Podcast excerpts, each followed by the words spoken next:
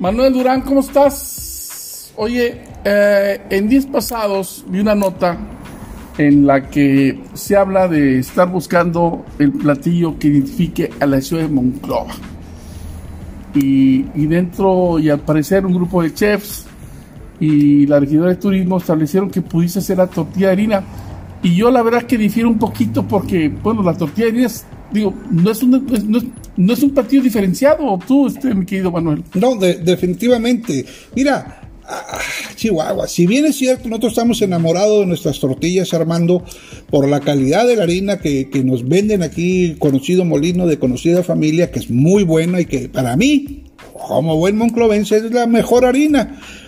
Pero igual, igual condiciones o igual opinión tienen los de Saltillo con su tortilla, que para ellos es la mejor, como tienen los regiomontanos, que Y también los es de buena Tamaulipas tortilla. y los de Sonora. y- todo el noroeste, todo el noroeste del país, donde estamos ubicados geográficamente, Coahuila, Tamaulipas, Nuevo León, parte de Durango, incluso parte de Chihuahua, que somos muy, muy asiduos a la tortina de harina, a la tortina de, de tortilla de trigo, perdón, pues la, la identificamos como tal, como nuestra, como un platillo emblemático, Claro. cada quien de su ciudad, pero también hay que diferenciar, ser honestos, que no es un platillo nuestro, no es una, no es un, no, no es un producto nuestro, porque eso nos llegó Es un punto sefardí. sefardita, judío sefardita, nos llegó aquí a la, a la, a la región hace años, eh, siglos, y la hemos perfeccionado como todo, ¿verdad? Al Pero- gusto de los locales. Exactamente, es lo que te digo. Por ejemplo, mira, hay quienes usan todavía la harina, la, la masa, con Rexal para esponjarla. Mi madre hacía la harina con su manteca y su agua y su sal y se fregó. No había otra. Hay quienes le ponen para hacerla más gruesa, para hacerla más esponjosa. Hay quienes la hacen muy blandita, hay quienes, perdón, muy delgadita, hay quienes las hacen más gruesas, hay quienes las hacen chiquitas, hay quienes las hacen muy grandes. O sea, varía en cada ciudad. Ahora, ahora, ahora, mi querido, este, eh, en administraciones pasadas, por ejemplo, yo recuerdo a Leti Campos, Sí, la esposa de Melchor. trabajó muchísimo con La- varios chefs en la y- gastronomía. y, y- y con, y con varios eh, cocineras tradicionales y sacaron dos recetarios.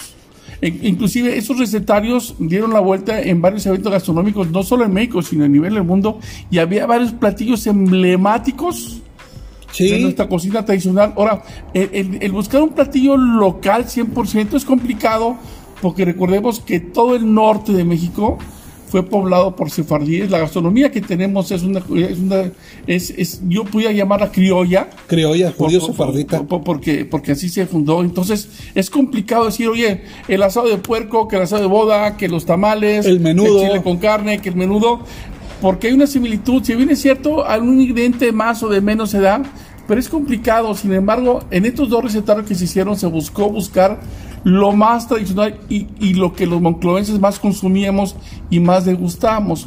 Que yo creo que sería preferible decir, oye, estos son los platillos del noreste de México que más degustan y más buscan los mexicanos, los monclovenses. ¿no? Exacto, exacto. Mira, en esos términos, o, o en términos generales, Armando, podemos hablar o podemos decir que, que platillos locales, locales, pues es muy difícil sacar uno en específico, porque si nos, si, si nos vamos un poco a la historia, los, los historiadores no, nos- no me dejarán mentir, que uno de los platillos más emblemáticos, que obvio no era con res, era hasta con venado, es la carne con chile. Claro. Y párale de ahí, porque El cortadillo. el cortadillo que hoy le llaman cortadillo, gordilla. que ahora le decimos que antes era hazme una carnita con chile, ¿verdad? Que era la carne la carne con salsa, que hoy le decimos cortadillo de una manera más elegante, pero de ahí fuera ninguno, Armando, ninguno es nuestro, ninguno es local, no, no es creación local ninguno. A- Así definitivamente. Bueno, pues este, ahí le damos un tip a la regidora de, de turismo. Sí, no, no, digo, sería muy interesante que revisara. verdad- sí, que, que revisara y, y aparte que viera lo que, lo que han trabajado este, otras administraciones, ¿no? Porque, mira, a un mes de salida, eso andar buscando cómo figurar para quedarte en la quinta administración. a lo mejor que le chamba. Yo pienso que eso es, ¿no? Anda queriendo a ver qué saca para porque mira, hay que reconocer que Alfredo Paredes deja bases, deja bases en cuanto a atract- atractivos, eh, yo no llamar todavía turísticos, pero sí atractivos familiares con los que se puede trabajar Claro. para poder atraer turismo, pero que todavía no son ancla. Hay que trabajar en ello, ¿no? Pero definitivamente no se puede trabajar el turismo local pensando únicamente en la fotografía. Hay que trabajar de lleno, hay que trabajar de centro y hay que saber definitivamente primero uno, en dónde te encuentras dentro del estado, dentro del, dentro del país, dentro de la región, qué es lo que te puede diferenciar, qué es lo que puedes atacar o con qué te puedes integrar, porque es otra cosa. Tú puedes tener productos en los que integres eh, como, como, ciudad o como producto otros productos que se encuentran en la región y crear una ruta, ¿no? Claro. Y, no necesariamente buscar que esto te va a diferenciar de otros destinos. Así es, hermano. Manuel Durán, un abrazo. Esto igual, fue Radio, Radio TV, transmitiendo desde la capital del Estado de Moncloa, Coahuila, México. Manuel Durán, chef muy reconocido y que aparte ha pisado varios lugares, no solo en México, sino en el mundo. Así es. Gracias, Manuel. Un abrazo con ustedes. Soy Armando de la Garza.